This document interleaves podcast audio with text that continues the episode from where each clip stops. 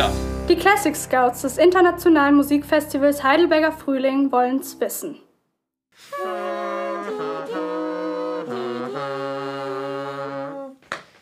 Herzlich willkommen zur neuen Folge unseres Podcasts Musik braucht keiner. Ich sitze hier heute mit den drei Jungs von The JLF Project zusammen.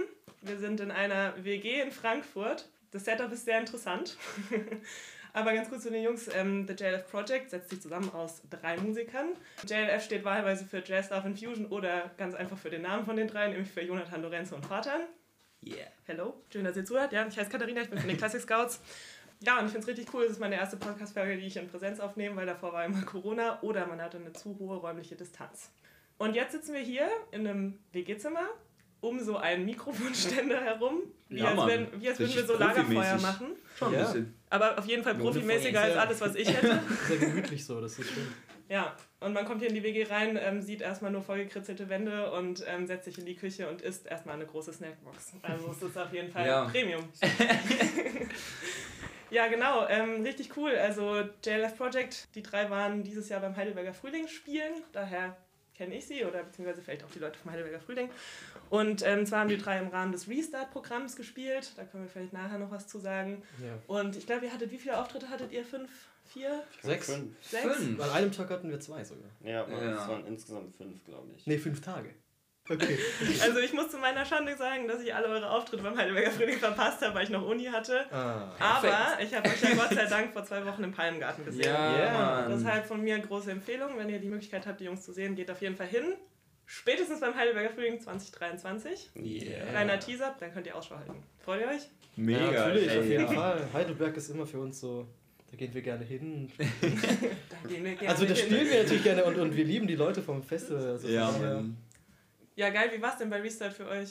Ey, Also- mega cool. Also mit dem Orga-Team auf jeden Fall am Ende so eine kleine Familie. Ja, Mann, absolut. Und weil es halt alles so geil organisiert war, die Unterkunft, der Kram mit der Verpflegung und dann wie kommt das Zeug zum Gig und so. Das war alles, das hat so smooth geklappt und wir haben uns um so wenig da irgendwie kümmern müssen. Und das, was sonst bei Konzerten und bei vielen Konzerten über eine kurze Zeit das Anstrengende ist, ist halt dieses Zeug schleppen. Also irgendwie hin und her fahren und dann muss einer noch Auto fahren nach dem Gig oder vor dem Gig und ist dann irgendwie mega ausgelaugt. Dann weiß ich nicht, ähm, muss man sich irgendwie noch mit den VeranstalterInnen äh, da in Verbindung setzen und das alles klären. Und das war halt, ist alles weggefallen. Wir mussten im Prinzip nur unser Zeug aufbauen und dann konnten wir halt spielen und hatten so den Kopf frei. Also das war echt Luxus.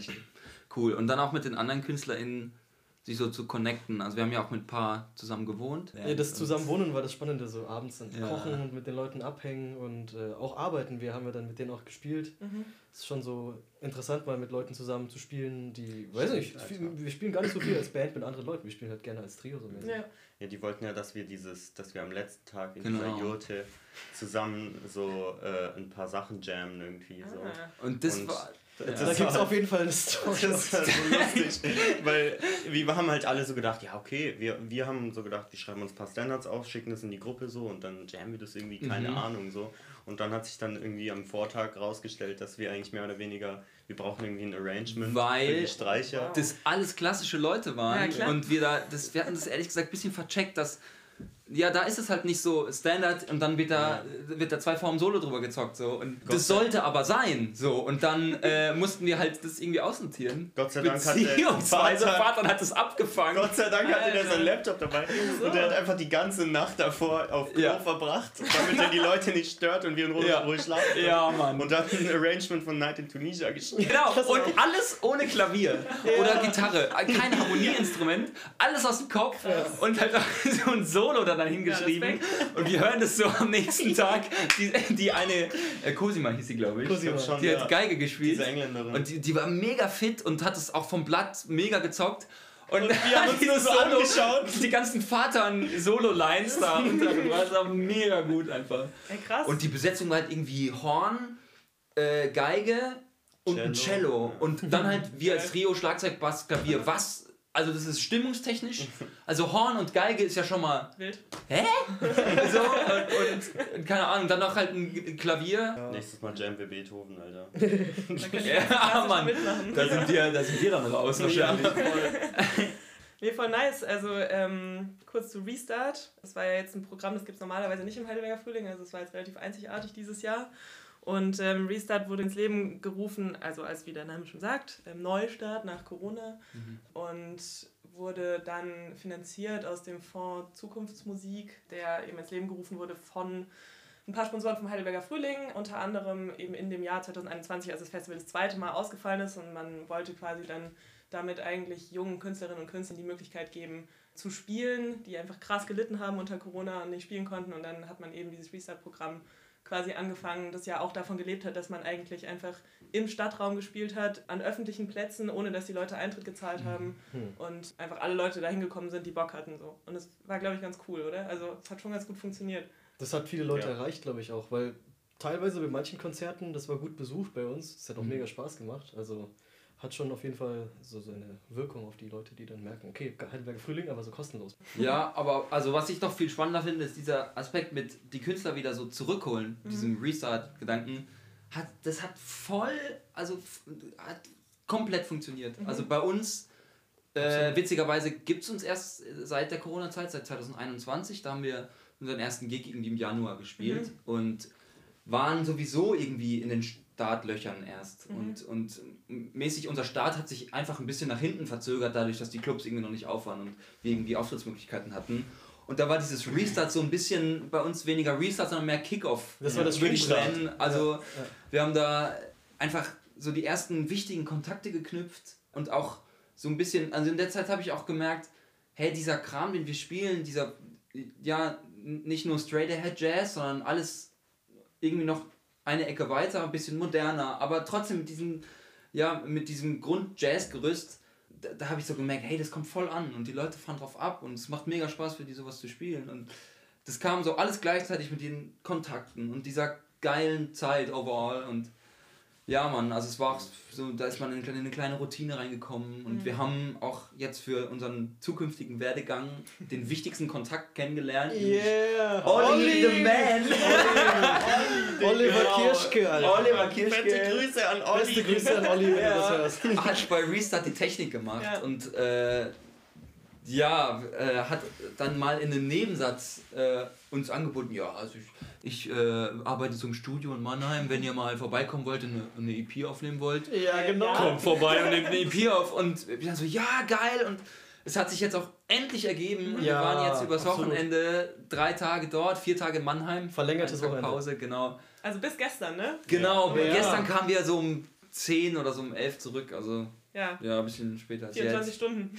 Ey, ja, also das war halt, da gab es dann auch so viele alte Geschichten wieder. Ja, genau, über Restart und über Heidelberg und ja, da müsst ihr mal spielen und dann noch, keine Ahnung, wieder so gleich neue Dinge ins Auge gefasst Ja. wie, ey, wir wollen eine Tour spielen, Olli, du als Techniker hast du Bock und so. Mhm. Und so diese ganzen Visionen, die man äh, irgendwie in so einer intensiven Arbeitsphase entwickelt, die haben wir alle schon so formuliert gehabt. Also es macht auf jeden Fall Lust auf mehr. Grüße gehen raus an, alle aus dem Restart-Team. Wir sind ja am Ende auch richtig zusammengewachsen mit denen. Also, das war am Ende wirklich eine super Zusammenarbeit im menschlichen Sinne auch. Mhm. Dass man Ja. da nicht nur ist und geil Musik spielt, sondern man hat da irgendwie so coole Connections mit Leuten gefunden, die cool Musik or äh, organisieren können anscheinend. Ja, auf jeden Ja. Fall. Ja, ist voll cool, das mal von der anderen Seite zu hören. Also ich krieg's halt meistens aus der Frühlingsseite quasi mit und Ja. ähm, ja, die waren natürlich auch irgendwie begeistert von dem Restart-Programm und ich weiß noch, also an dem Abschlusskonzertabend, dem, als wir alle in diesem Pavillon saßen, ich war auch nicht so lange da, muss man dazu Ja. sagen, ähm, da meinte dann, da ging es darum, welche Restart-Künstlerinnen da sind und dann meinte Ah. Franzi so, ja, da sind die von JLF und ich meinte so, ah ja, voll cool und dann meinte sie so, ja, die sind extra hergekommen, um mit uns zu feiern. ja, Mann! Wir waren auch lustigerweise Ey. die einzigen, Ja, die gekommen sind. gesagt. Das, Ja. Ey, ist so, ist so. Stimmt, wir haben dieses, wir haben dieses Ja. Abschlusskonzert gesehen, aber wir sind, glaube ich, ein bisschen zu spät gekommen. Ja, Und, und äh, aber genau, haben dann noch da Hanke Brothers und Borsch for Breakfast Ja, gehört. genau, ja.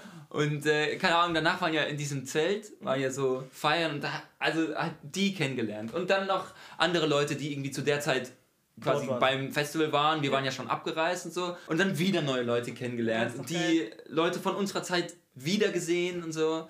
Ja, und dann genau sind Mega wir mit dem Taxi halt, So. mit diesem Taxigutschein Ja. nach Mannheim gefahren. Und dann konnten wir uns die Uhrzeit halt aussuchen. Am Ende waren wir um 4 Uhr sind wir in Mannheim oder so Ja, angekommen. Stimmt, Ja. Alter. Und wir waren von 16 Uhr bis 4 Uhr da und Genau.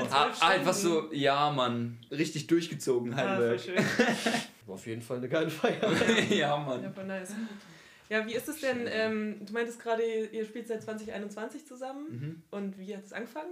Nee, also wir spielen eigentlich seit 2020 zusammen. Zwa- 2021 war das erste Konzert. Aber die Geschichte kann eigentlich Lorenzo erzählen. Ja. Aber ganz kurz, ihr kennt euch aus der Hochschule? Genau, genau, Okay. das äh, Genau, genau. kommt jetzt alles. Okay, Ich, glaub, glaube alles auch, ich, ich glaube auch, das ist so, dass wir bei der Geburt irgendwie seelisch verwandt waren, aber wurden dann so in verschiedene Orte in Deutschland verteilt. Und dann, Und, dann ihr hat, und irgendwann hat, sie, hat die. Hochschule Frankfurt das nochmal verbunden. Die Ja, hat die. Geschichte erzählt. Also es war äh, 2020, Corona, Juni. Genau. Okay. Und äh, 2020 habe ich schon vier Semester studiert gehabt und ich habe mich eingeschrieben äh, für klassisches Klavier, äh, mit Lehramt halt so, Hauptfach klassisches Klavier. Und in der Aufnahmeprüfung habe ich denen so gesagt, ja, also weil ich habe jetzt auch nicht alle äh, Bedingungen so durchgelesen und mich so krass informiert so. Und habe so in der Aufnahmeprüfung gesagt, ja, eigentlich wollte ich mich für Jazzklavier anmelden, aber das geht ja nicht so. Nachdem ich schon gespielt hatte und die mich schon so bewertet haben so und die Stimmung schon so locker war und die waren so alle, äh, doch, das geht schon so. So, oh, okay, äh, ja, dann, dann habe ich so nach vier Semestern Zwischenprüfung gemacht und dann... Statt es einfach mal zu ändern. Das ist eine Sache von. ich ist weiß nicht. Das ist eine Sache von vier Semestern? Ja, nee, da kümmerst du dich eine Woche mal irgendwie intensiv Aber das ist drum einfach und dann so hast du da überall, bist du überall gewechselt. so, so, eine richtige, so eine richtige Lorenzo-Aktion. Naja, egal. Die vier Semester habe ich auch gebraucht, um mich langsam einzuleben. So. In der Muss ich Hochschule. finden. Ja, voll. Ja. Und als ich mich dann gefunden habe und als ich dann auch den Ansprechpartner gefunden habe, den ich schreiben muss, so, um mir eine Band zu organisieren, nämlich Ralf Abelein, dann habe ich ihm eine Mail geschrieben und ihn so gebittet. Gebeten. Ralf, du, ich brauche äh, eine Band, eine Begleitband für meine Aufnahmeprüfung für Jazz, so, weil ich halt den Ah. praktischen Teil dann wiederholen musste von der Mhm, Aufnahmeprüfung.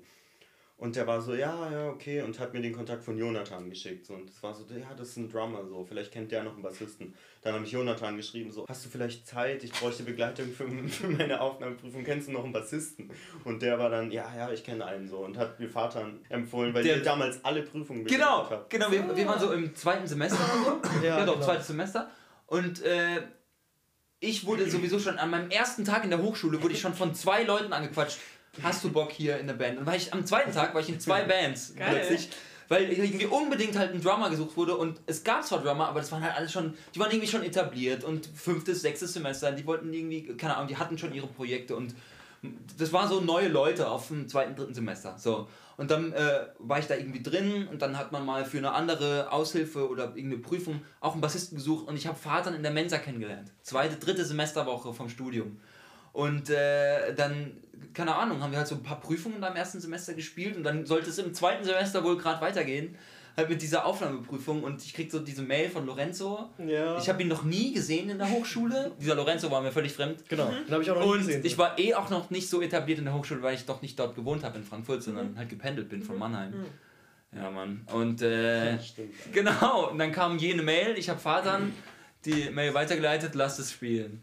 Wir waren am Anfang sogar so ein bisschen skeptisch, so, ja, okay, wie, wie soll das wohl werden? So ja, genau, und dann auch so. diese, diese zwei Standards, äh, Publicity und, Body and Body Soul. and Also, das sind Stücke, die spielt keiner äh, in Echt? so einer Prüfung irgendwie, habe ich das Gefühl. Aber die sind einfach geil, die Stücke. Und dann habe ich mich äh, getroffen so mit Jonathan erstmal, weil Vater ist noch nicht gekommen, also der war noch nicht da so. Und dann haben wir erstmal sind wir in A205. Wir haben uns auch gar nicht gewundert eigentlich. ja, genau, er, hat so ein Aber- Schlagzeug aufgebaut so und ich war so da und habe mich so gefragt, ja, okay, Alter, was ist das für ein Dude? So Jonathan so ganz schweigsam sein Zeug aufgebaut. Echt? Und irgendwann war ich so, Echt? ja, ja.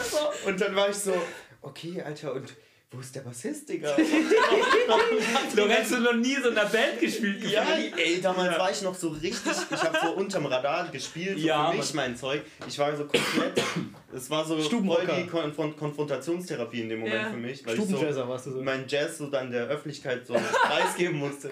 Und dann habe ich ihn so gefragt, ja, ey, kommt der äh, Vater eigentlich noch so? Und er war so, ja, ja, der kommt noch. Keine Sorge. Ja, Mann. Und dann haben wir erstmal eine Runde gejammt, glaube ich. So. Ja, voll. Wir haben einfach mal irgendwas gespielt, dann haben wir mal die Stücke durchgezockt und dann kam irgendwann Vater.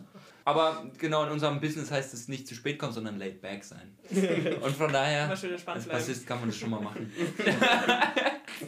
Ja. Wobei ich an meinem Rhythmusgefühl immer mehr arbeite, ja. Ja, aber voll krass. Also ich meine, es ist nicht voll heftig, sowas anzufangen. Also während Corona, ich kann mir, also weil für mich das Studium, ich studiere Architektur und das Studium während Corona hat quasi nicht stattgefunden. Also Hm. Eigentlich lebt es vom Austausch und vom Miteinander und sich untereinander austauschen und bei anderen Leuten abgucken und was weiß ich was so. Ja. Aber ähm, es ging alles nicht, deswegen war das Studium irgendwie richtig, richtig unergiebig gefühlt, aber ihr habt es irgendwie hingekriegt. Keine Ja, wir haben halt vor allem, Gott sei Dank, wie gesagt, Props an Ralf Abelein. So. Ich habe ihm halt geschrieben und der hat mir Jonathan empfohlen und Ja. dann haben wir uns verknüpft. gut. Ja, gerade deswegen, weil so wenig ging, war das, glaube ich, so attraktiv. Ja. Also, Ja. Ja. auch ohne, glaube ich. Ich war damit sowieso, ich hatte so Bock auf alles. Das Und voll gut. Also, habe ich immer noch, klar. Aber, äh, keine Ahnung, dann auch in diesem Corona-Semester, da habe ich auch irgendwie, also ich habe mich da auch, ehrlich gesagt, mega gut organisiert bekommen und Mhm. hat da mega durchgehasselt. Bin richtig weit im Studium da irgendwie vorangekommen. Weil ich da auch Sachen parallel belegen konnte mit Zoom und so und hatte, keine Ahnung, ich hatte da so eine Arbeitsmoral, das mache ich jetzt halt. Keine Ahnung, rückblickend verstehe ich es nicht ganz. Aber ja, ich, ich habe viel geübt und so und dann äh, kommen halt solche Sachen und dann heißt es, geil, hier mit Leuten wieder spielen. Also da ist es, gerade das ist eigentlich der Reiz. So, und Ja. das ist fast egal, wer das ist und welcher Rahmen. Ja. Ja, vielleicht, keine Ahnung, hatte ich auch deshalb einfach so Bock darauf. Ja, voll geil. Aber Weil halt es so wenig geil, ging so vorher. funktioniert hat auch. Ja, Ja, ja. also die größte Besetzung, in der ich in der Zeit gespielt habe, war halt irgendwie mit einem Kumpel, so ein Mannheim. Mhm. Aber ja, und dann auch mit neun Leuten in Frankfurt und so. Und da war ich eh so, ey, wenn ich dann in Frankfurt so ankommen will, dann brauche ich viele Leute, mit denen ich Musik machen kann. Und ich wollte alles entdecken, Genau. was da geht. Das ist auch richtig Dann- so, dass man sich umschaut und egal, wen du kennenlernst, der wird immer jemand anderen kennenlernen, der mit jemand anderen verknüpft ist und irgendwie dadurch vernetzt sich alles so ultra Das schnell ist ein und ultra stark. buddhistisches Sprichwort. Egal, wen du kennenlernst. Ich will auch jemand anderen kennenlernen. Vielleicht wird er dich nochmal kennenlernen. So eine Lebensweisheit, wenn man Liebeskummer hat. Egal, wen du kennenlernst, du willst noch jemand anders Oh, kennenlernen. Genau. Das überträgt sich auf alle Lebensbereiche. Ja, genau. Eben auch Ja. auf die Musik. Und dann haben wir, glaube ich, haben wir uns, wir beide, Vater und ich, uns nochmal getroffen. Genau, genau. Und äh, haben so ein paar von unseren Songideen oder so äh, ausgetauscht. Und dann habe ich so angefangen, auch so meine Sachen mit ihm zusammen anzuschauen. Und mit Jonathan haben wir dann halt, wir haben halt nach der Prüfung uns einfach so getroffen und einfach weitergemacht. Genau, wir haben Ja, eigentlich Mann. seit der Aufnahmeprüfung genauso direkt in den ersten paar Wochen, in denen wir uns kennengelernt haben, das gemacht, was irgendwie so unser, unser, unser Workflow geworden ist, so mäßig. Wir haben dann irgendwann angefangen, von den Standards wegzugehen und so eigene Sachen auszuchecken, Ja, weil wir einfach gemerkt haben, dass das, wo wir gerade Bock drauf hatten. Voll. Und er hat mir dann was gezeigt, was ich richtig krass fand. Und ich dachte mir so, Alter, wie musikalisch ist dieser Junge? so noch nie gesehen, aber er spielt so gut wie so. Ja. Das hat noch nie jemand von dem was gewusst. Dann habe ich dir auch so ein bisschen Sachen Ja, gezeigt. ich habe mir genau das gleiche gedacht. ja, aber Gitarrist, Junge, was ist los mit dir? So. Eine Love Story. Macht ihr schon einfach immer Musik in eurem Leben? Oder also warum, warum habt ihr Musik studiert? Boah, das geht das wird Das aber ist jetzt, länger, jetzt glaube ich. ja. Du, Jonathan auf jeden Fall. Jonathan hat schon vor der Geburt Musik gemacht. Also, ja, Genau. ey, ich hatte es mega einfach. Meine Eltern sind äh, beide Musiklehrer, Ja. haben sich im Studium äh, kennengelernt an der Hochschule in Heidelberg. Mal Musik als Fächer. Also so musikalische Früherziehung. Und mm, ich habe zwei Schwestern, eine ältere, eine jüngere. Ja, meine Großschwester hat angefangen Klavier zu spielen Mhm. und ich war dann halt irgendwann mal bei einem Konzert mit meinem Papa und dann wollte ich so. halt Schlagzeug spielen. Und dann war es so, war ich vier ungefähr und dann haben die mir ein, ein Schlagzeug auch ge- gekauft, so ein E-Drum. Und darauf habe ich mich am Ende auch noch auf meine Abiturprüfungen vorbereitet. Also es hat auch mega lang so ein, ja, also äh, dieses eine Instrument hat auch mega lang gehalten. Ja, das steht bis Und- heute immer noch bei dir im Zimmer. Ja, Mann. Also ich hatte immer Unterricht, ich hatte immer einen Lehrer eigentlich. Irgendwann hat meine Mama dann so gesagt, war ich so 12 oder 13. Ich habe auch viel gesungen in der Zeit. Ich war im Theaterchor, habe so auch Opern gemacht. Und äh, das war dann irgendwann vorbei wegen Stimmbruch. Der kam bei mir ganz spät erst, aber äh, genau. Und dann dachte ich so, ey, da, da war dann so eine, so eine Lücke irgendwie, die dann halt gefüllt werden musste. Da war halt nicht mehr jeden Abend Theater, weil das war dann einfach nicht mehr. Und dann habe ich halt ein bisschen mehr Schlagzeug gespielt. Und dann habe ich irgendwann rausgefunden, was, das kann man studieren und so. Und, äh, auch dann in Mannheim an der Popakademie. Und dann dachte Ah ja, ich, boah, klar. mega geil und so. Meine Mom dann irgendwann, hey, aber überleg dir das auch mal mit dem Lehramt so, äh, so als sicheres Standbein. Mhm. Und damals dachte ich so, ja Mann, ich will auf jeden Fall beides machen und so. Hab dann auch angefangen zu unterrichten. Mhm. Hab äh, dann auch, keine Ahnung, so, äh, auch, bin auch mal eingesprungen in der, im Vertretungsunterricht so. Und äh, habe so eine AG gegründet an meiner eigenen Schule damals, äh, wo so ja, es hieß Percussion AG und da hatte halt jeder eine Cajon oder eine Djembe und so Drum Circle mäßig was gemacht. Äh, irgendwann Aufnahmeprüfung gemacht und dann ja, habe ich mich an der Poppe in, in Mannheim beworben und in Frankfurt äh, für dieses Lehramtsstudium gekoppelt mit einem Pop-Jazz-Hauptfach. Und äh, weil ich da, weil ich da auch die, weil ich die, weil ich die, weil ich die Lehrer da auch schon kannte in, in Frankfurt, ich war da beim Takt auf der Tür und so. Meine Mom war da immer mega hinterher. Hier mit zwölf, jetzt musst du Klavier lernen, wenn du hier äh, Lehramt studieren willst, dann musst du da wenigstens ein paar Grundlagen kennen. Das wurde, das wurde ihm sozusagen. also es war, es war, es war schon viel so irgendwann, aber es war halt alles so in dem Timing, dass ich halt wirklich auch mit 17 nach dem Abi so sagen konnte, ja Mann, ich mache jetzt Aufnahmeprüfung, beziehungsweise es war ja während des Abis alles. Ja, ja, ja, und äh, ich wurde halt mit fünf eingestuft, war dann schon so, Okay, war dann noch so jung. Aber ich dachte so, ja Mann, ich will das jetzt machen, ich habe da jetzt Bock drauf. Habe mich bei der Poppe und in Frankfurt beworben. Und am Ende hat dann nur Frankfurt geklappt. Äh, und Tja, ja, dann ist du- es halt Frankfurt geworden und im, ich, die, also die ersten drei Semester habe ich noch in Mannheim gewohnt und war dann da auch viel im Proberaum und da war ja auch Corona und ich habe eine EP aufgenommen mit einer Band aus Mannheim, so Indie Rock. Und da ging es so los mit Studioerfahrung und diesen Sommer halt viel so kennengelernt, äh, viele Leute, viele Gigs gespielt und ja, ey, also es ist einfach ein Traum mittlerweile. Und da bin ich, Papier, da aber bin ich, jetzt, bin ich jetzt drauf und dran, mir irgendwie was aufzubauen in der Zeit. Und wenn man Okay. halt in Frankfurt jetzt so coole Leute hat. Und Crazy. ja.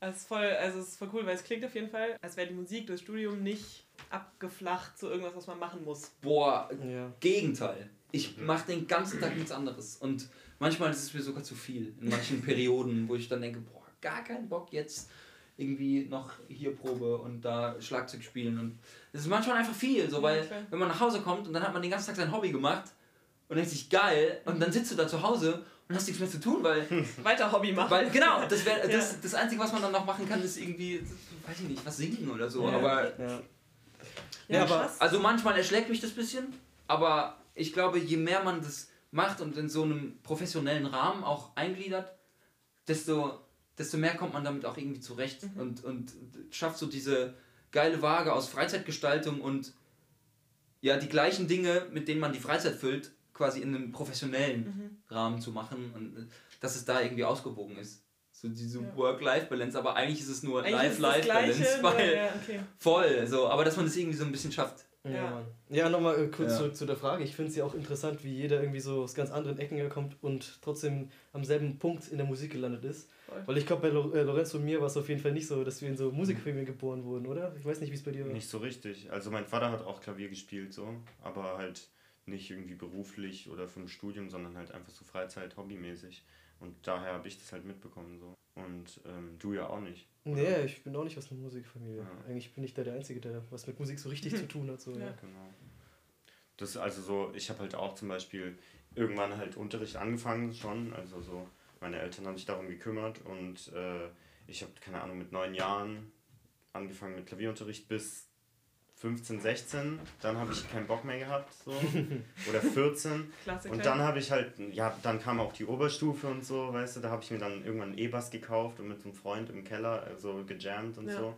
Und ähm, dann so im Abi-Stress habe ich gemerkt, so, Alter, ich brauche wieder so einen kreativen Ausgleich. So. Und dann habe ich wieder angefangen, Klavier zu spielen. Da war ich halt dann 17, 18 oder so. Und dann nach dem Abi habe ich halt nicht wie Jonathan direkt äh, angefangen zu spielen, weil ich war halt so drauf, keine Ahnung, Mann, ich, ich chill jetzt erstmal und äh, genieße äh, die Zeit nach dem Abi und chill mit meinen Freunden im Park und lebe in den Tag hinein und äh, rede über Gott und die Welt so. Und im Nachhinein kann ich auf jeden Fall sagen, dass sich das auch gelohnt hat. Und ich habe halt nebenher irgendwie Musik gemacht für mich so und dann habe ich gedacht, dann habe ich mich äh, für Musikwissenschaften ein Semester eingeschrieben. Das sind alles so Sachen, Wollte die. ich auch mal machen. Genau. Es war so genau so eine Aktion, wo ich dachte so, ja, da wird man doch vielleicht so ein bisschen Musik machen können, so keine Ahnung. und dann saß ich da in so Vorlesungen und Seminaren, musikalische Analyse und Harmonielehre, das war noch ganz chillig, weil da so ein verrückter Dude mit so einer Einstein-Frisur war, so. Der auch selber noch Klavier gespielt hat. Shoutouts an einen verrückten Dude Ja, mit. Einstein-Frisur. Aber so nach einem Semester Musikwissenschaften war ich so, Alter, nee. Ich gehe irgendwie, ich versuche in die Hochschule für Musik reinzukommen. So, meine Mama hat mir das auch gesagt, die hat da früher Italienisch unterrichtet. Ja. Und die war so, ja, komm, mach, du kommst da bestimmt rein und so. Und äh, ich habe noch bei einem, bei einem Professor von da, der mit meiner Mom befreundet ist, habe ich so drei, vier Monate lang äh, so freundschaftsmäßig äh, Klavierunterricht bekommen für die Aufnahmeprüfung. Und dann, äh, also ja genau, weil ich habe halt geguckt, wie komme ich am einfachsten da rein so. Und es ist halt dann Schulmusik, Lehramt, okay, alles klar, ja, dann schreibe ich mich erstmal so ein so und mache das. Und dann habe ich mich richtig gut auf die Klavierprüfung vorbereitet und die auch mit 13 Punkten oder keine Ahnung, ich habe halt meine Stücke sehr gut gespielt, weil ich halt super vorbereitet hab, war so auf die Hauptfachprüfung Klavier so. Ja. Und dann bin ich durchgefallen, weil ich, äh, weil es so eine Prüfung war, gab die Ensembleleitung. Gruppenleitung. Ey, das ist Da ist so noch nie jemand durchgefallen. Ja, ja. Ist so. Das ist so der Erste, der durchgefallen ist. Ever. Ey, einfach weil ich das überlesen habe auf der Seite so, Oh weißt nein. Ja. Junge, Junge. ich habe mir das so oft durchgelesen, weil ich dachte, ey, wenn ich jetzt was vergesse, da, da raste ich aus dann. du? Ja, und Krass, Mann. Nee, ich weiß nicht, aber ich war damals auch noch so, dass ich halt, ich glaube, ich war jetzt nicht so lange sehr abgefuckt. So. Wahrscheinlich hatte ich, hatte ich schon so Momente, wo ich gedacht habe, Digga, du Vollidiot, Alter. Ja. Aber ja, dann habe ich halt die nächste gemacht okay. und die gleichen Stücke auf Klavier gespielt, viel schlechter, weil ich keine Unterricht mehr hatte. Aber die wussten es ja schon, die kannten mich schon und haben klar. so gesagt, also wir wissen schon, dass sie das besser können. Echt? ja, krass. Aber es reicht gerade noch so, um reinzukommen. Und die Gruppenleitungsprüfung habe ich halt dann so so einen Kanon vorbereitet. So, das war's. Dann haben die mich I da like auch durchgeführt. Yeah. Junge. Ah, crazy. Ja, ja, und seitdem so Seitdem bist du auch im Boot. da habe ich dann halt, ja genau, vier Semester im Untergrund verbracht. Im klassischen Untergrund. Klassischen Untergrund. Und so mein Klavierlehrer manchmal so Sachen gefragt, so, die haben doch auch improvisiert, die klassischen Pianisten früher so. Und er so, ja, ja, ja, das halt, stellen sie sich aber nicht richtig vor, so, das war, keine Ahnung. Also, Oh. ja, cooler Typ, aber der war auch beim, hat, also, hat sich auch das Jazzfest-Ding angeschaut und so. Der war dann, als er das gesehen hat, war der so, ah, das freut mich, aber dass sie wirklich was so gefunden haben, Ja. so, was ihnen Spaß macht, so. krasse Geschichten, jetzt das Gefühl, meine Studiengeschichten sind. Aber ich habe mir auch mal überlegt, Musik zu studieren. Und war so, Mhm. ich, also ich habe Geige gespielt und war dann so ein bisschen so dieses, erstens, ich glaube, ich bin nicht gut genug dafür und zweitens, ich glaube, ich würde das nicht durchhalten. Ich glaube, die Musik wäre irgendwann für mich nicht mehr Mhm. Genuss, sondern anstrengend. Ja, man hat ja Hm. auch diese Musiktheorie, äh, Hörschulung, Ja, ganze uff. Alter, ich weiß selber nicht mehr, wie ich das geschafft habe. So. Also ich habe ja irgendwie davor, ich habe davor ja nicht Musik studiert, sondern Informatik zwei Semester lang. Aha. Weil ich dachte, nach der Schule, ich glaube, ich war ein bisschen wie Lorenzo, ich wusste nicht, was ich mache und das, was halt irgendwie einfach war, war, also nicht, weil Informatik einfach war, sondern weil man sich dachte, okay, das ist äh, der einfachste Weg, einfach irgendwie viel Geld zu verdienen, weil ich es in der Schule so, viel ja. gemacht habe schon Mhm. und da war ich eigentlich ganz okay drin. Dachte ich mir so, probier's mal aus. Aber dann hat man es halt gemacht und gemerkt, das ist nicht das, wo dein Herz irgendwie hin will. Jetzt und ich machst du habe was ohne Geld. Aber ohne mit Geld Herz. verdienen. Aber mit Jetzt mache ich etwas, wo ich Geld. jetzt muss jetzt mache ich etwas, wo ich viel Geld ausgeben muss. Ja, genau, aber ich habe dann halt da schon ziemlich oft einfach äh, Tage verbracht, wo ich mir dachte, okay, gehe ich jetzt lieber in die Uni oder treffe ich mich mit Freunden und spiele Gitarre und hang ab oder so. Mhm. Und die Gitarre hat mich dann halt begleitet irgendwie die ganze Zeit. Und wo ich gemerkt habe, das ist einfach, füllt mehr meinen Tag, als irgendwie vom Rechner zu hocken und zu programmieren. Deswegen habe ich mich mit meinem alten Gitarrenlehrer damals unterhalten, ja, wie ist es, wenn ich irgendwie doch mal eine Aufnahmeprüfung machen will? Und er hat mir gesagt, ja, probier's mal aus, geh mal in diese verschiedenen Städte, schreib äh, Bewerbungen und so hin. Habe ich meine Bewerbungen gemacht.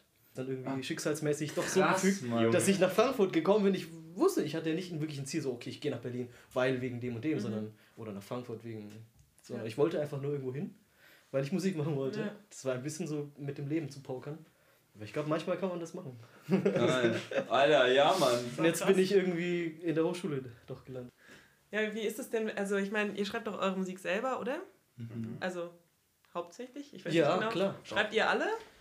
Eigentlich schon. Ich glaube tatsächlich mittlerweile ist es so, das kann man tatsächlich so sagen, die Band hat irgendwie Kompositionen, die von jedem von uns bestehen. Früher war es so, es haben viele Lorenzo-Kompositionen gegeben und ein paar von mir. Mhm. Aber mittlerweile denke ich, es gibt auch wirkliche Jonathan-Kompositionen, die so in der Band nicht funktionieren würden ohne den Schlagzeug. Weil es gibt Sachen, die wir als Duo spielen können mit Klavier und Gitarre zum Beispiel. Aber was wir zum Beispiel nicht spielen könnten ohne Schlagzeug, so Ja, Bandsachen, klar. das würde niemals klappen. Deswegen, ich glaube Ja. auch, dass du so bestimmte Grooves wie Ghost Note Ja. oder sowas wie mitbringst und so, Mhm. das lebt davon, dass Jonathan so, ein, so eine richtig wahnsinnige Idee hat mit, oh, ich baue dir diese Verschieber und was immer ein. Und ohne Schlagzeug klingt das erstmal Ja. nicht so, wie es. Ohne Schlagzeug ist es einfach komplett dünn. Ja, genau, Das genau, ist, als genau. würdest du Goethes Faust so alle 20 Seiten ein Wort Ohne lesen. Mephisto. Ja, genau, genau, genau. Ohne genau. Mephisto. Das ist so JLF Diät Project oder irgendwie sowas. Ja, das ist jetzt erstmal drei Monate, ja. Oh. Aber äh, ja, voll. Also es ist so. Mittlerweile ist es auch mehr so, dass wir das sowieso in der Probe zusammen erjammen. Ja, voll. In letzter Zeit richtig oft. Äh, und einer von den Songs, den wir jetzt vor zwei Wochen geschrieben haben, den haben wir sogar auch am vergangenen Sonntag im Studio recorded. Oh, Äh, das war, nee, war das nicht gestern? Nee, das war vorgestern. Das war vorgestern. ne? Ja. Oh. Schlangen. Ja, Schlangen. Schlangengang. Ja, genau. Die Geschichte dazu ist. Das ist offiziell mein Lieblingssong. Wir haben, hast du den schon gehört? Ja, Ja, Palmgarten. Ja, Palmgarten. Ah, stimmt, stimmt. Grüße, ah, gehen, nice. Grüße gehen raus an Palmgarten. Und dann die Schlangen aus der Gang. Ja. Ja, also die, der Gedanke war, wir haben was gejammt. Und das ist so ein. Der Beat ist so mäßig konzipiert wie so ein Techno-Beat. Yeah. Aber irgendwie so ein bisschen. Latin. Hat der. Ja, voll. Hat der so ein, hat der so einen Latin-Touch. Aber so mit so einer krassen. So, und unten und oben ist es so irgendwie so ein bisschen orientalisch, wie es auch so ein bisschen schwingt. So. Und äh, keine Ahnung, Klavier macht halt so geile Akkorde und so Verschieber und Bass sp- spielt so eine richtig böse Line immer. Und dann haben wir uns gedacht, wie, wie, wie kamen wir darauf? Es ging, also wir hatten irgendwie dieses Schlängeln, Ja, hatten wir von dieser Snare und dieses Ja. ja. Dann haben wir dieses, dann haben wir den Teil, wo äh, mäßig äh, Schlagzeug Dieser Beta. Solo macht, wo so auf Ach der, so, auf, den, das. auf der Seite von den äh, Drums. und Genau. So, also, Ja, ja. Und das Klavier macht nur so jip, jip, Ja, jip, voll. Jip, Ja. jip, jip, jip, jip, jip. Ja, Mann. Und das ist halt einfach so diese Schlangenbeschwörermusik, Geil. Alter. Weißt du, wo so eine Schlange aus so einem Korb langsam auftaucht. Ja, genau. so auf dem Schlagzeug Solo Ja, ja, ja, ja. Das kann ich vielleicht drunter legen, dann, äh, perfekt. bevor ich dir schicke, weil wir haben ja die Aufnahme aus dem Palmgarten. Stimmt, ja, ja, klar. Und, und dann dachten wir so, ja, ja, irgendwas mit Schlangen. und äh, und äh, dann, wie war's? Genau, Rudel irgendwie sowas. genau, haben wir, haben wir überlegt, wenn, stimmt. also, weil Schlangen sind ja nicht so in, mäßig in der Gruppe unterwegs. Schlangen sind immer allein. Genau, genau. Und es gibt ja diese Tiere, die in Gruppen unterwegs sind, zum Beispiel, äh, die heißen dann, genau, Ja. Rudel oder die heißen Herde, wenn es so welche mit Hufe sind. Oder Wölfe sind Rudel oder so. Ja, wer hat das gesagt? haben wir rausgefunden. Delfine heißen Schulen. Hat Ja, irgendwer- Delfinschulen. Das hat jetzt der Tim. so Gruppen. Der Tim, genau, größer Tim. Grüße an Tim, Tim Schaap. Vögel, Schwärme. Sind Schwärme, genau. Aber, Aber Schlangen, Schlangen? wie heißen das für Schlangen, haben wir uns gedacht. Und dann haben wir gedacht, ey, vielleicht ist das einfach eine Gang. Weißt du? Weil, vielleicht heißt das. weißt du, eine Schlange ist allein schon fucking gefährlich. Ja, weißt Mann. Du? Wenn die aber in der Gang aufkreuzen, also wenn die Junge, dann ist ja komplett Dann ciao. reicht es auch schon zu zweit zu sein, dann Die ist können schon ja- eine Gang. Ja, voll. ja, Schlangen schon. Also ja. stell dir mal so eine Gang von fünf, sechs Schlangen vor. Die können ja, also gegen Elefanten kommen die ja easy an. Ja, machst du nix. Das ist ja, das ist ja Keine Chance, ey. nix. Ja, ey, und äh, genau, Schlangengang. So, Geil. so kamen wir dazu. Auf jeden Fall geiles. äh, Zu geiler hören Track. auf. Und auf der Platte High Society. Oh. Coming out Kommt bald. nächsten, nächstes Frühjahr. Hoffentlich. Okay. Ja. Bisschen Pressure on Olli, dass er es fertig kriegt. Ja, und genau, und noch eine Neuerung zu äh, Sch äh, Schlangengang. Wir hatten uns, oder ich hatte den, den Einfall, dass wir jemanden featuren. Äh, jemanden, der von seinem Glück noch gar nichts weiß, das muss ich ihm noch sagen. So ein Typ, den kenne ich aus Mannheim über Umwege, der hat an der Pop-Akademie Weltmusik studiert. Und zwar äh, Percussion, also World Percussion. Da ist dabei Darbuka, äh, Rahmentrommel, irgendwie andere türkische äh, traditionelle Perkussionsinstrumente oder auch, oder auch Djembe ist da auch dabei. Und, Ja, ja. und es ist halt mega ciao, die Leute, die da halt drin sind, die, die spielen überall. Also weil das, also studierte Leute in so, in so breiten Dingen, die finden überall Jobs. So. Und äh, den einen, den kenne ich halt, äh, genau, und dann haben wir gedacht, vielleicht kann man den dann noch so als Overdub oben drauf packen und dann haben wir halt diesen ja sowieso schon sau rhythmischen Track mit diesen Klapperschlangengeräuschen, so wie wir sie uns vorstellen. Äh, und dann soll dazu halt irgendwie noch so ein bisschen so eine türkische Perkussionsklang-Ästhetik äh, oben drauf kommen. Und, und genau, da wir bei unserem, auf unserem Album sowieso, das ist irgendwie voller Features. Ah, ja, Äh, genau. weil das Ja. erstens mal sich bei einer Trio-Version, äh, Trio-Besetzung mega anbietet, einfach noch Leute so mit dem Solo-Instrument dazu zu holen. Und außerdem kennen wir halt so viele Leute, die uns auf dem Weg zum Album so begleitet haben. Ja, und denken klar. wir, hey Mann, die müssen wir featuren, die müssen wir featuren und so weiter. Und äh, wir haben zwei Songs mit Gitarre und Querflöte. Ja. Zwei Freunde von uns, die wir vom Jam kennen aus Frankfurt. Ein Track mit jenem Perkussionisten.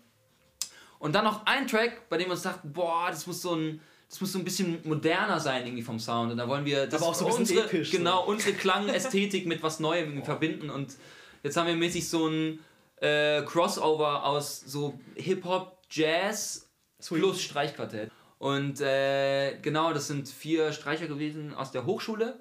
Die waren jetzt am Montag, also gestern, waren die im Studio und wir haben mäßig halt diesen Track so als Overdub-Session recorded. Wir haben zu dritt angefangen und äh, die haben dann am Ende oben drauf gespielt. Wir saßen da mit, mit Noten. Vater und Lorenzo haben ein krasses Arrangement geschrieben für zwei Geigen, Bratsche, Cello. Und äh, genau, wir haben dann so mäßig unsere laienhaften Anweisungen gegeben. So, So auf den ja, vielleicht könnt ihr da. Genau, wir hatten so zwei Regisseurstühle. Kopfhörer. Genau, ja, und ich, Leider nicht. ich, ich saß mit, mit Olli saß ich in der, in der Regie und Ja. hab so ein bisschen Ja, Mann. über die Noten geschaut. Und das war, also schon im Studio dachte ich, ey Mann, das ist so. Das ist nicht das Neueste vom Neuen, das haben schon tausend Leute gemacht, irgendwie Streicher in den Jazz gepackt Ja. oder andere klassische Elemente. ja. Und äh, trotzdem dachte ich, Mann, das hat irgendwie einen ganz besonderen Touch und das ist für mich in dem Moment so musikalisch mega viel wert gewesen, weil ich dachte, ja Mann, Absolut. da bringen wir irgendwas auf den Markt, was, was es zwar schon gibt, aber, aber irgendwie was, was, was, ja, was man schon auch findet, so, was, was so ein bisschen diese neuartige Jazzschiene, die so aus diesem Bereich Berlin, London kommt, äh, Ich finde halt, das- geht es so voll hin in so ein experimentelles Ding. Das Ding ist halt, ich glaube, ähm, obwohl es es irgendwo gibt, glaube ich, es gibt es noch nicht so richtig in Frankfurt. So für- Ja, genau. Und für genau. junge Leute vor allem ja. in Frankfurt. Ich glaube, wir sind die einzigen Mitte 20-Jährigen so mäßig oder Anfang 20-Jährigen, die das in Frankfurt so machen. Ja. So mit Streichquartett und äh, Jazz-Trio. Voll und es ist auch auf jeden Fall eine, eine Besetzung, die man mal live spielen kann. Das ist Ja. nicht so weit entfernt von der Realität. Ich finde es immer so krass, wie die beiden so alles so krass einordnen können. Weißt du, so, wie so diese Jazzszene in London und so. Ich kann das gar nicht. Das ist Alter. viel Ich so Instagram-Halbwissen auch. Ja, aber, voll, aber weil du das halt, weil du dich da aus, halt auskennst. Ja. Wie krass ist die Bubble? Ich weiß nicht, nimmt, nimmt man das wahr, dass man sich heftig in der Bubble bewegt oder ist das gar nicht so? Doch. Also, es, es, ist, Beides. es, ko- es kommt darauf an, welche Bubble du meinst. Hochschulbubble merkt man schon irgendwann, okay, man sieht ständig dieselben Leute. sagen wir mal Musikbubble. ja, Frankfurt oder. Weil ich meine, also es klingt jetzt so, also das Leben ist auf jeden Fall so das Zentrum und Musik, Ja, Ja, voll. definitiv. Und wahrscheinlich beschäftigt ihr euch einfach den ganzen Tag in jeder Sekunde genau. irgendwie damit. Ich würde Schon. dann, dann ich wahrscheinlich am wenigsten vielleicht. Also weil ich meine, wenn ich damit zu tun habe, auf jeden Fall. Aber ich finde äh, so in der Musik und in der Musikbubble, wenn du da wirklich drin bist und das so mit voll äh, mit vollem Herz machst, so, dann äh, lernst du auch einfach Sachen fürs Leben. So. Ja. Weil wenn du mit Leuten zusammenspielst und vor allem so frei zusammenspielst auch, dann ist es wie in der richtigen Gesellschaft, dass man halt sich gegenseitig Raum geben muss, damit jeder den Raum hat, den er braucht, so, um genau sein Volumen sozusagen dazuzugeben, so, dass niemand sich eingeengt fühlt oder irgendwie für eine bestimmte Funktion ausgenutzt, sondern dass halt alle zusammenkommen und jeder an einem an einer Idee mitmachen kann, mitarbeiten kann, so. Und äh, das ist so eine Sache, auf die man dann aufmerksam wird, vielleicht wenn man Musik macht, aber die halt fürs Leben eigentlich voll wertvoll ist. Und diese, es gibt irgendwie viele Analogien, äh, die halt auch irgendwie ins normale Leben voll reinpassen. Wenn du zum Beispiel ein Solo spielst, dann ist es wie wenn du mit jemandem redest. Ja, klar. Wenn jemand zu dir kommt und dir sagt, ey, oh Digga, ich muss dir was erzählen, so, und so anfängt loszubabbeln, 20 Minuten so, ist es wie wenn jemand ein Solo spielt, was halt so voll mit 16. Lines ist. So. Das kann natürlich auch geil sein, so, in einem bestimmten, wenn du in einem bestimmten Mut bist, so. Aber um auf der philosophischen Schiene zu bleiben, wenn du versuchst, mit so wenig Worten wie möglich, so viel wie möglich zu sagen, dann kommt es halt genau darauf an, dass du genau die richtigen Worte wählst. Dann kommt es auf das Wie an, wie du die Noten spielst und wie du die Worte sagst. Und dann brauchst du viel weniger Worte und kannst viel mehr ausdrücken oder halt viel weniger Noten, um ein schönes Solo zu spielen sozusagen. Und ich zumindest so, ich, weil auch so beim Unterrichten oder so merke ich das, äh, stößt man schon oft auf solche Analogien, so Metaphern, die du so aus dem Leben nehmen kannst für die Musik oder halt andersrum. Deswegen, ich, also wir bewegen uns auf jeden Fall in einer Bubble und es ist teilweise komplett weltfremd, so was wir machen, so, oder bei mir kommt mir das auf jeden Fall so vor. Aber ähm, ich kann das auf jeden Fall, glaube ich, gut mit dem restlichen Leben so verbinden. So.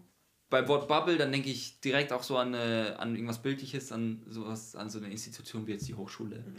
Also die ist auf jeden Fall eine krasse Bubble und zwar jetzt nicht nur, ähm, dass man da immer mit den gleich oder, oder immer mit einem begrenzten Kreis von Leuten chillt und äh, sondern auch, dass man mit denen Musik macht, aber irgendwie auch Ja. in so einem Kontext, wo du weißt, ey, das ist was, das, das hält länger. So, und es ist so ein, äh, es ist auch so ein bisschen familiär. Das ist ja auf der einen Seite geil, weil man äh, immer so neue Anregungen findet. Und wenn man die mit so einer beobachtenden Haltung ansieht, dann äh, ist es auch nicht zu viel. Und manchmal kommt es aber doch dazu, dass man es nicht so verarbeiten kann, dass man sich denkt, geil, geil, geil, will ich alles machen, sondern scheiße, scheiße, scheiße, wie viele Leute gibt es eigentlich, die genau das machen, auf so einem hohen Niveau, was ich mache und machen will. Äh, da ist es manchmal so, wird mir alles zu viel. Und solche Phasen, keine Ahnung, können aber ganz schnell abge äh, abgefangen werden, wenn man, wenn man sich wieder so auf seinen Kram konzentriert und, und versucht, mit dem Zeug, das man selber macht, irgendwie zufrieden zu sein und äh, das irgendwie selber zu feiern. Wenn man sich die ganze Zeit selbst hinterfragt und, und irgendwie vergleicht, dann wird es mit sowas krass emotional zusammenhängenden wie Musik, glaube ich, richtig schwer, da irgendwie auf lange Zeit glücklich zu sein. Ich glaube, jeder kennt zwar vielleicht ähnliche Leute, aber nicht jeder kennt eins zu eins denselben. Genau. Aber man merkt, es gibt irgendwie so immer dieselben Gesichter, die man so in der Szene so trifft, auch hier vor allem in Frankfurt oder in der Rhein-Main-Region, merkt man schon, okay, wir laufen immer wieder bestimmten Leuten über den Weg. Zum Beispiel, ich habe letztens mit einem mit einer anderen Band, die von Felix Krell, Grüße an Felix Krell dieses, äh, dieses Mal äh, in, bei Trebo Open Air gespielt. Ich glaube, da äh, warst du auch. Ja, ich war da, ja. Ja, ja, und da bin ich irgendwie diesem Leadsänger von den Sun Suns. Ah, genau, da bin ich dem über den krass. Weg gelaufen, genau. Und dann letztens haben wir auch mit den Leuten von Sarkopolis auf einem Festival gespielt, wo du merkst, irgendwie überall ist alles verbunden. Und Sun Suns hätte da auch gespielt. Und äh, Sorin von Sun Suns, Also, Sorin, ja, der ja. arbeitet bei Jazz Montes und da habe ich mit dem da gequatscht und dann krass, seinen Schlagzeuger Mann. kennengelernt, den Felix. Und äh, genau, und dann habe ich da beim Jazz Montes auch diesen, diesen, diesen Organisator, den Lorenzo, Lorenzo. und so, ja, Ja, den Lorenzo Mann. kennengelernt, der andere Lorenzo, Der andere und so Lorenzo. weiter. Aber man sieht, es sind Ja. immer dieselben Gesichter oder Gesichter, die man später irgendwann wieder sehen wird, wenn man sie noch nicht nochmal gesehen hat. ja, Auf jeden Fall. voll. Nee, finde ich voll spannend, weil ich habe das Gefühl, vielleicht hängt es auch so ein bisschen mit diesem, also mit dieser Art von Beschäftigung zusammen, dass man irgendwie was Kreatives macht und was, was von sich selbst kommt. Mhm. Also im Architekturstudium so, ich weiß nicht, ihr macht bestimmt auch manchmal die Nächte durch und schlaft wenig und bla bla, aber es ist irgendwie so, ich habe manchmal das Gefühl, so dieses, dieser Moment, wenn man was Kreatives macht Ja. und was macht, was man selbst bestimmen kann irgendwie und wo man das Gefühl hat, man kann selbst genau das machen, was man gerade machen will, dann gerät man ganz schnell in eine Bubble aus Leuten, die das halt auch machen und die da irgendwie auch von begeistert sind und die ähnlich drauf sind wie man selbst und Ja. ähm, dann fängt so ein ganz krasser Druck an, finde ich manchmal. Ich weiß nicht, ob das bei euch auch so ist, aber bei mir war das am Anfang vom Studium so, dass man wirklich, man wird in dieses Studium reingeschmissen, man hat keine Ahnung, was man da macht. Man muss irgendwie was machen, was noch nicht da ist. Man kann es nirgendwo nachlesen, man kann es nicht einfach so beigebracht bekommen, man muss es irgendwie selbst lernen. Es gibt keine andere Beschäftigung mehr, man hat es die ganze Zeit im Kopf. So ein kreativer Prozess hört ja auch nicht einfach auf, wenn man aus Ja. der Uni rausgeht. Das finde ich mega spannend, weil ich glaube, man kann das, also auch wenn es ein ganz anderes Themengebiet ist, Architektur und Musik, so, ich Ja. glaube, von diesem Prozess kommt mir das relativ ähnlich vor, also dieser kreative Prozess, der dahinter steht. Sehe ich auch so. Ja, ich glaube, wir haben auf jeden Fall das Glück, dass wir zumindest, Jonathan und ich, in unserem Lehramtsstudium keine feste Regelstudienzeit haben. Ich habe das auch über, über die vier Semester, die ich halt Zeit hatte, so ein bisschen anzuschnuppern, äh, gelernt. Probesemester, aber vier. Genau, einfach, also mir auch nicht so viel Stress zu machen und mich nicht zu sehr auch mit meinen Kommilitonen zu vergleichen, weil das sind ja andere Menschen, die haben andere Pläne, die wissen vielleicht auch schon, ja, ich will Lehrer werden, ich will jetzt das Studium schnell durchziehen, so, ich mache das alles. Und ich bin halt nicht so, ich will halt meine Musik machen, so, und ich bin jetzt genau hier, wo ich das machen kann. Und ähm, wenn ich es schaffe, einfach entspannt zu bleiben dabei und nicht zu sehr mich äh, mit den anderen zu vergleichen und an dem Maß zu messen, so wie halt die meisten das machen, so, dann kann ich auch einfach produktiv sein in meinem Tempo. So.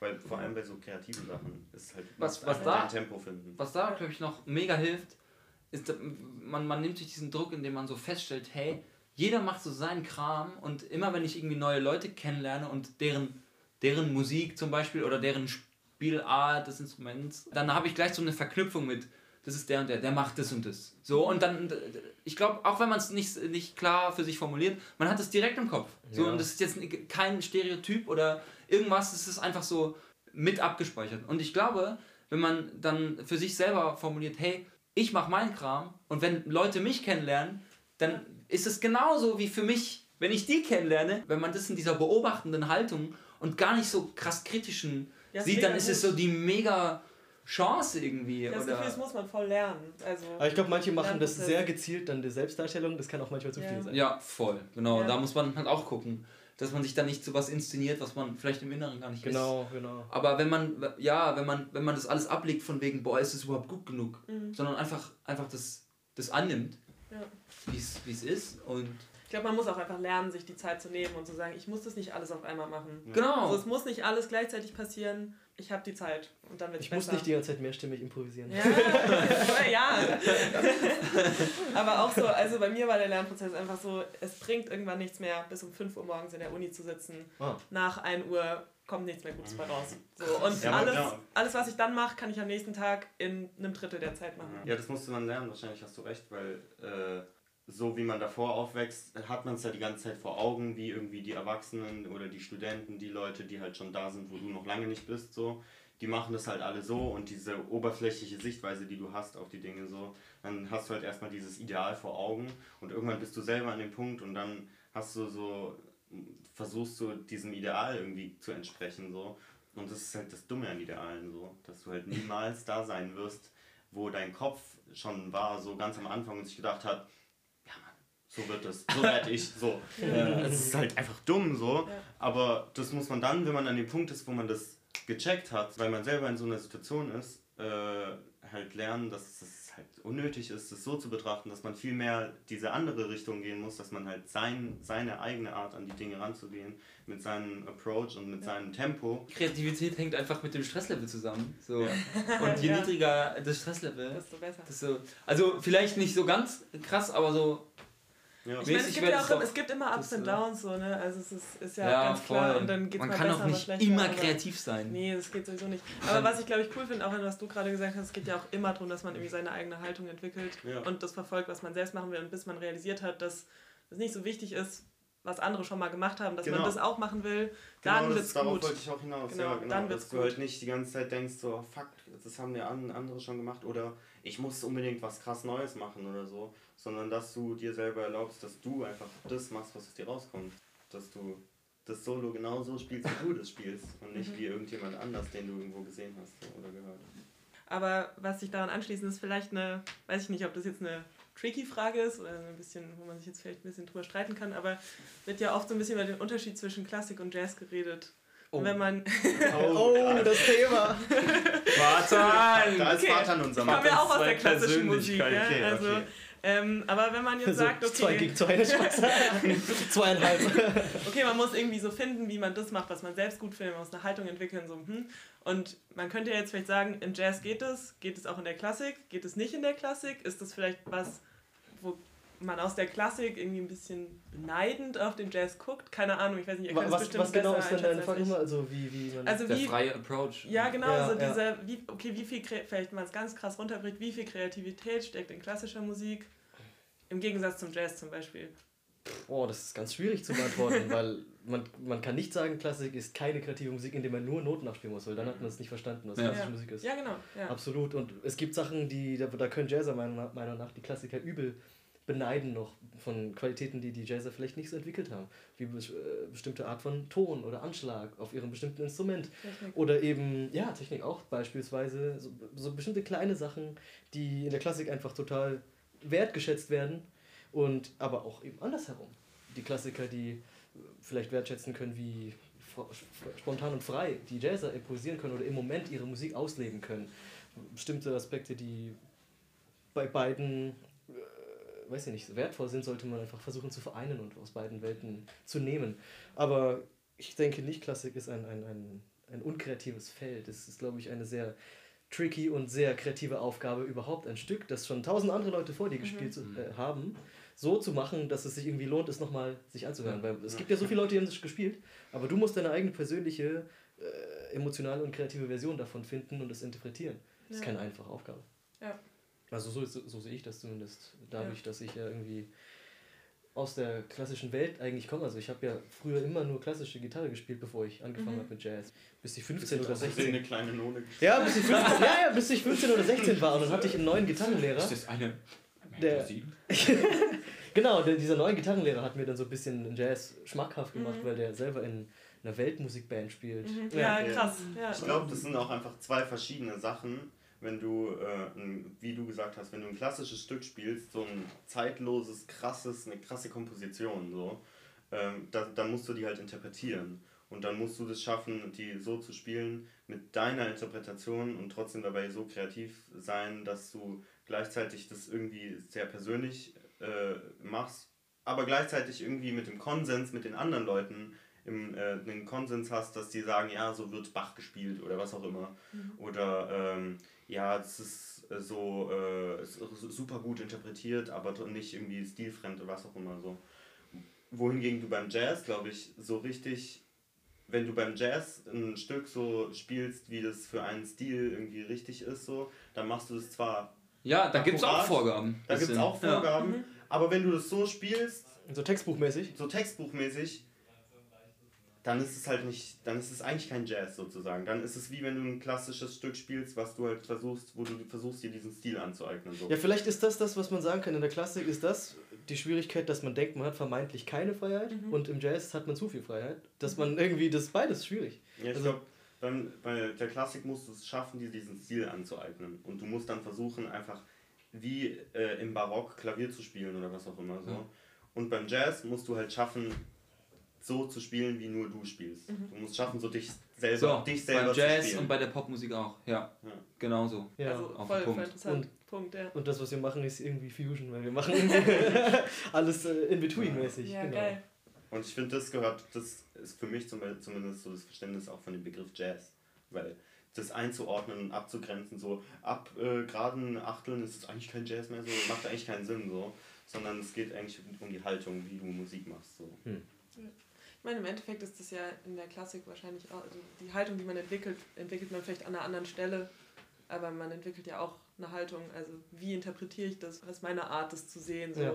Ja. Im Rahmen dessen, was ist das für ein Stil, was ist das für ein Komponist. Und ähm, du hast gerade über Pop geredet. Ihr habt ja auch alle noch andere Projekte, oder? Also ihr macht doch, weiß ich nicht, also bei euch beiden weiß ich es, bei dir weiß ich es nicht. Ähm, Ja, also äh, mal mich überlegen. Ich habe so richtige Projekte. Ich schreibe halt manchmal so Lieder auch, so mit Gitarre und so. Und habe auch schon überlegt, eigentlich müssten wir das mal auch zusammen irgendwie aufnehmen. Oder irgendwann muss ich ein Album mit einer Band auch mit euch irgendwie rausbringen mit den Liedern. Oder eine Solo-EP, wo ich manche Sachen nur mit Gitarre mache oder so. Also im Moment habe ich nichts fest geplant so, aber die Sachen laufen auf jeden Fall auch nebenher. Und das ist dann auch eine ganz andere Schiene nochmal Mhm. so. kann irgendwie auch gut tun, oder? Ja, Also- klar. Also, Ja, ja, krass. Bei euch? Äh, ja, ich habe, also ich glaube, als Schlagzeuger ist nochmal ein bisschen, äh, ja, vielleicht einfacher, da irgendwie in so andere Projekte noch reinzurutschen. Ja, aber halt. Aber ich bin äh, halt auf jeden Fall auch sau gerne in verschiedenen Styles unterwegs und äh, genau, also ich bin seit 2017 spiele ich mit vier Leuten, die ich aus der Schule kenne, aus der Schulzeit, also da war ich auch noch in der Schule. Ähm, haben wir eine Band, die heißt Yellow. Wir sind aus Mannheim und machen so Indie-Rock, Indie-Pop, Yeah. Indie-Pop, was auch immer das für ein Begriff sein soll, aber die gibt es anscheinend mittlerweile. Ja. Äh, und wir haben auch so eine Platte und so und haben da äh, so in, in der, in der Rhein-Neckar-Region, so Mannheim, Heidelberg, viel gespielt, zwei, drei Jahre lang und haben auch so Wettbewerbe und so mitgemacht. Und ähm, genau, da, da ging es so ein bisschen los mit der Bandarbeit und dann halt in Frankfurt mit äh, einer Singer-Songwriterin, auch von der Hochschule, die, genau, singt gerade nebenan, ich wohne mit ihr zusammen. Ähm, genau, das Projekt heißt Nila und da spielen wir äh, so Neo-Soul, also genau ihre Songs halt. Und wir spielen es dann in der Band mit ja, Rhodes, Bass und Schlagzeug und halt Gesang. Und ja, so Neo-Soul, Hip-Hop äh, bisschen. Und das war auch was, ein Projekt, wo ich das ganz neu für mich entdeckt habe, das habe ich vorher gar nicht gemacht eigentlich. Ähm, und halt, ja, JLF ist so, das ist noch so ein Hauptprojekt halt, Spiel, wo wir Spielz- äh, genau, wo, wo ja voll, also mega, da ist auf jeden Fall Austoben angesagt und Ja. so diese ganzen Sachen, diese ganzen Einflüsse, von denen ich vorhin gesprochen habe, so von Instagram und so, die fließen da eigentlich zuerst ein, weil ich dann denke, hey, das ist ein Konzept, das müssen wir machen. Also mehr so in dieser entdeckenden, moderneren Schiene und einfach mal alles machen ist da halt angesagt und halt nur instrumental, auch das einzige, einzige Projekt, was so nur instrumental läuft. Mm, Und da halt mehr so Fusion Jazz, was ich äh, sonst, keine Ahnung, nur für mich privat spiele, aber jetzt nicht in anderen Besetzungen. Dann bin ich seit diesem Jahr, ja, als Schlagzeuger, als Schlagzeuger ist mega einfach, die werden irgendwie überall gebraucht. Schlagzeuger. Genau, also äh, ja, äh, so ein Singer-Songwriter hier aus Frankfurt, der hat auch an der Hochschule studiert, ist aber mittlerweile fertig. Sammy Milo Yeah. heißt, äh, heißt sein Projekt. Mm, er macht so Deutsch Pop, Funk und da habe ich, da wurde ich jetzt äh, vor ein paar Monaten für angefragt, weil er so ein größeres Ding äh, an Land gezogen hat, nämlich ja bei Walt Disney in Florida in Orlando für eineinhalb Monate mäßig als deutsche Band, als Attraktion aufzutreten und da halt 35 Shows pro Woche zu spielen. What? Am, am Tag halt so sieben kleinere.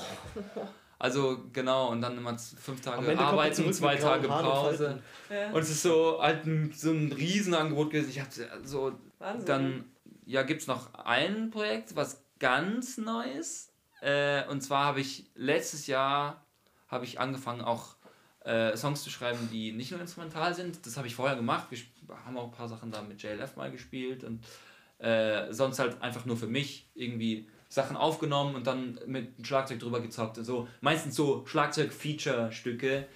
Äh, und dann habe ich halt irgendwann angefangen, auch so diesen Kram, den ich mit Yellow gemacht habe und auch noch mache, so Indie, Rock, Pop selber zu produzieren. Also m- die ganzen Songs komplett zu schreiben, inklusive Gesang und, und äh, Melodie und, und Text und so.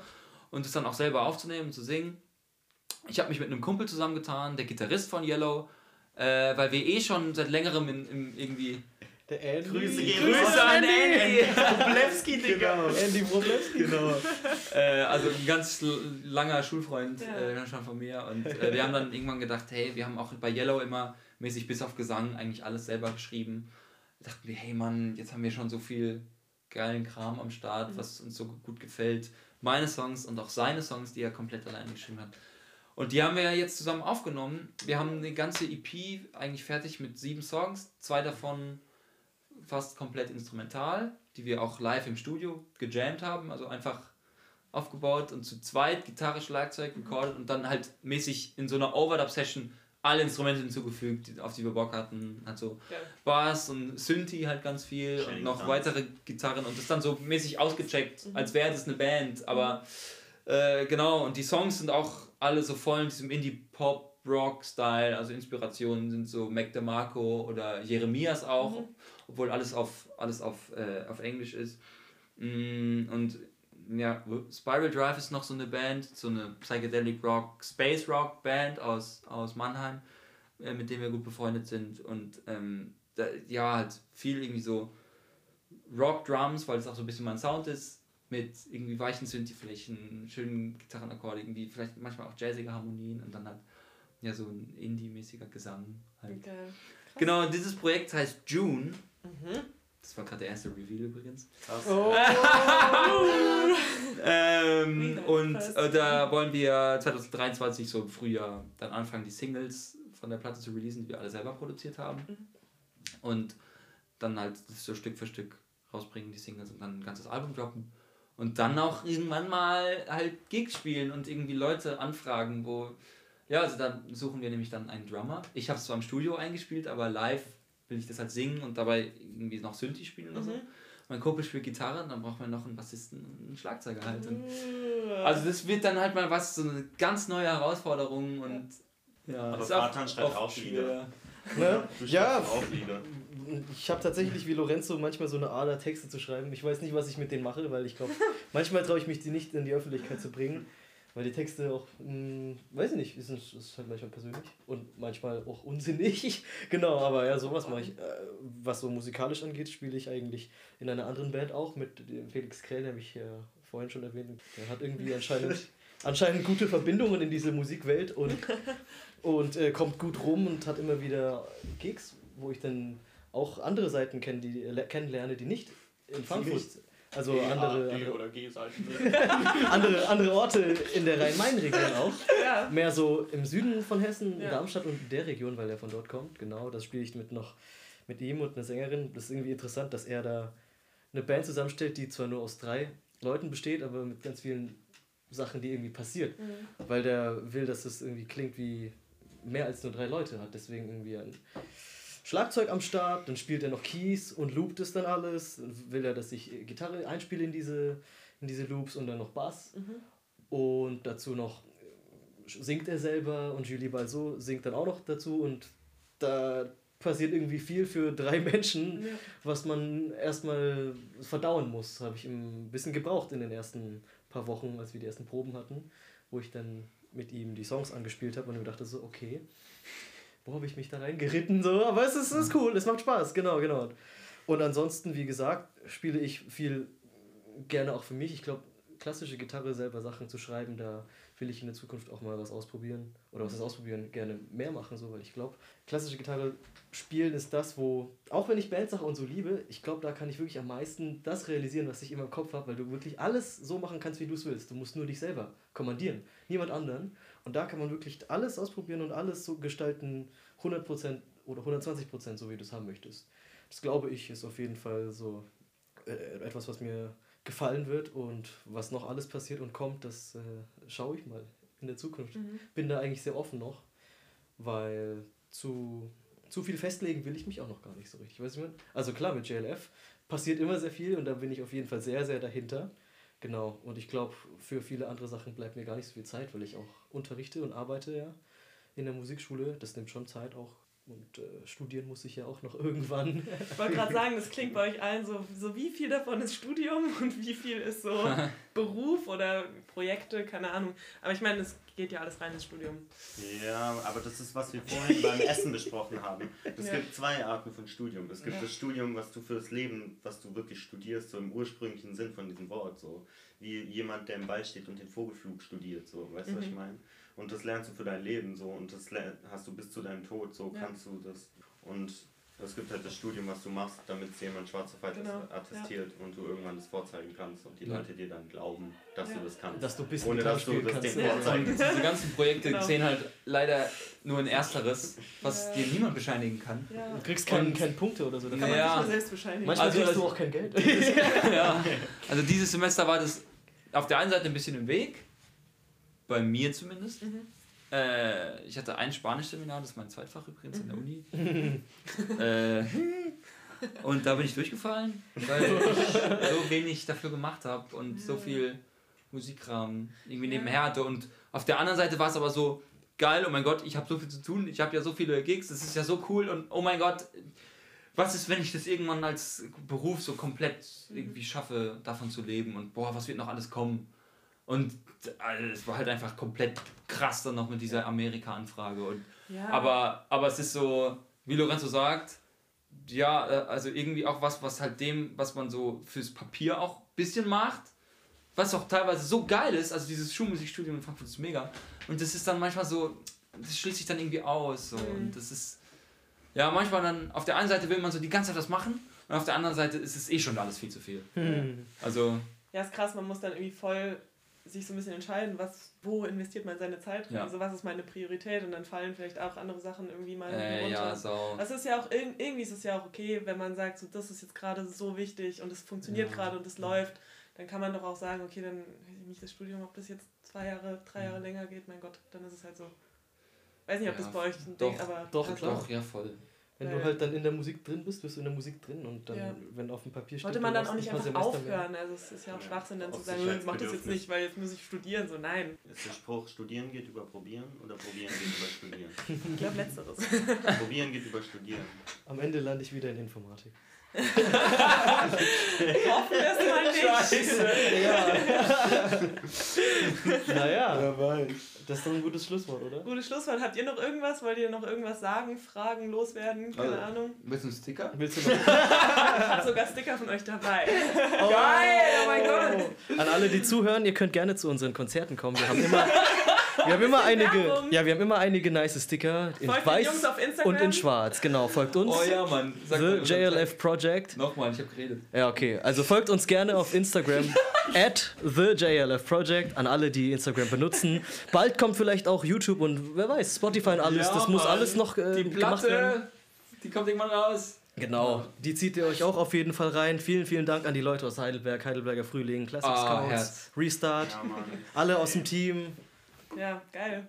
Vielen danke, Dank an euch. danke an alle, die mit uns auch zusammengearbeitet haben und uns begleitet haben, hierher zu kommen an diesen Mann. Punkt, dass wir hier irgendwie zum, zum Interview sitzen. Das hätten wir alles auch gar nicht geschafft ohne euch. Deswegen auch nochmal Shoutouts an alle, an alle, die dabei waren und zuhören. Shoutouts an alle. Ja, nee, auf jeden Fall. Und danke vielen Dank. dir auch für die Einladung. Genau, danke Katharina. Gerne. Hat mich mega gefreut, dass es geklappt hat. Also, Ja, ähm, voll, ich glaube, wir haben genau einen Termin gefunden, an dem wir Krass, alles Alter. Ja, Und das war aber heute hat Abend. sich voll gelohnt. Ey. Also absolut. richtig cool, hat mich voll gefreut. Schön, dass wir hier sein konnten. Boah, wie und lange, ähm, ja, geil. Geil. ja, dann trinken wir jetzt noch ein Bierchen. Hitten Taste.